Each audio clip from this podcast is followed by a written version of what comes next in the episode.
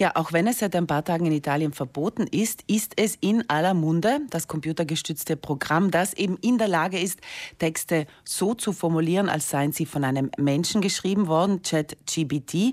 Wohin führt uns dieser Textroboter? Wie verändert künstliche Intelligenz überhaupt die Arbeitswelt oder auch die Schulwelt? Welche Jobs werden ersetzt? Welche können vielleicht künftig niemals von Algorithmen abgelöst werden? Diese Fragen wurden erst kürzlich diskutiert bei den FF-Talks im Gebäude der Firma Durst in Brixen.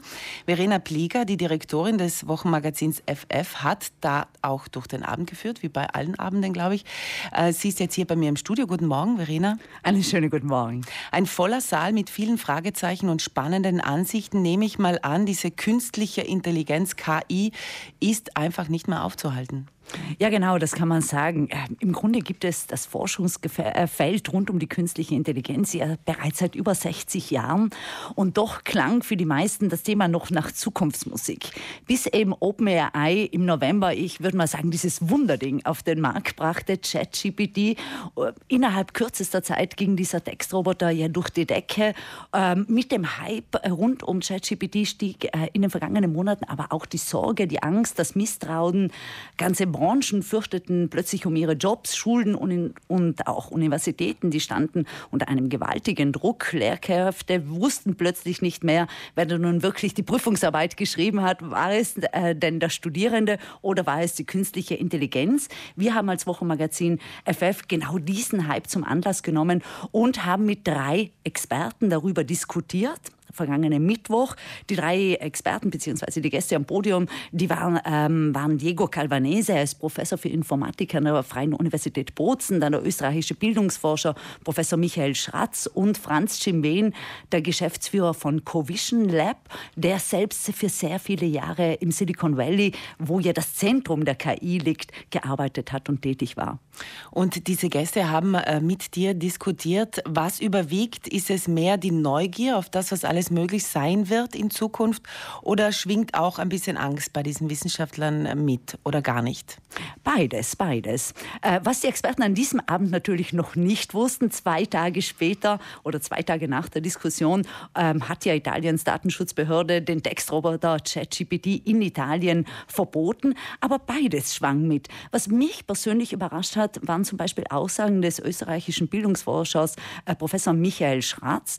Er, er hält bereits äh, eben, äh, an diesem Abend hielt er Verbote völlig kontraproduktiv, denn man muss ja sagen, US-Schulbezirke haben den Zugang zu ChatGPT auf allen schulischen Rechnern und Geräten bereits seit Wochen gesperrt. Und er meinte, die Schule muss sich diesem Thema ganz einfach stellen und Verbote sind ein pädagogisches Konzept, die das genaue Gegenteil bewirken. Es schwang an diesem Abend auch aber Angst mit, eine gewisse Sorge mit. Zum Beispiel meinte Professor Calvanese, der übrigens zu den weltweit meist zitierten Autoren in diesem äh, Bereich ähm, zählt, dass sich die Politik wirklich ernsthafte Gedanken über die Regulierung der KI machen muss, vor allem im Hinblick ähm, auf die KI im militärischen Bereich Stichwort autonome Waffen. Und er meinte wortwörtlich, wenn die Politik das Thema Regulierung nicht schleunigst angeht, könnte es schon bald zu spät sein. Und deshalb vielleicht oder unter anderem deshalb ist, ist auch die Forschung im Moment stillgelegt worden, weil da wahrscheinlich noch ganz viele Fragen offen sind, nehme ich mal an.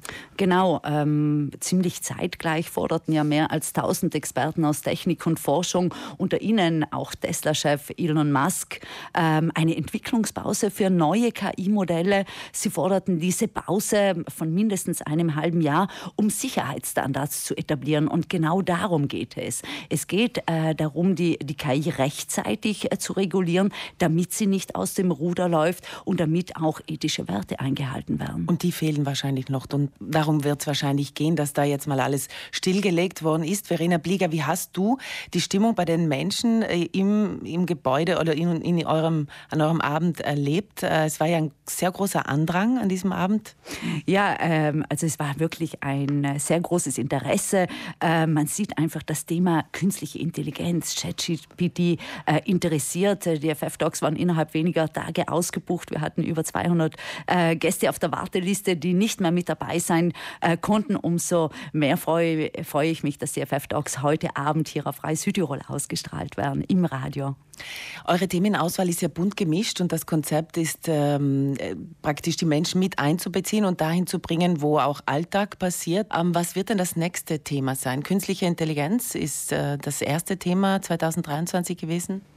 Ja, am 19. April dort diskutieren wir im Neutech-Park in Bozen äh, über das Thema Silver Generation. Es geht um die Frage, zwischen ewig jung und plötzlich hilflos. Wie werden wir in Zukunft alte Menschen pflegen?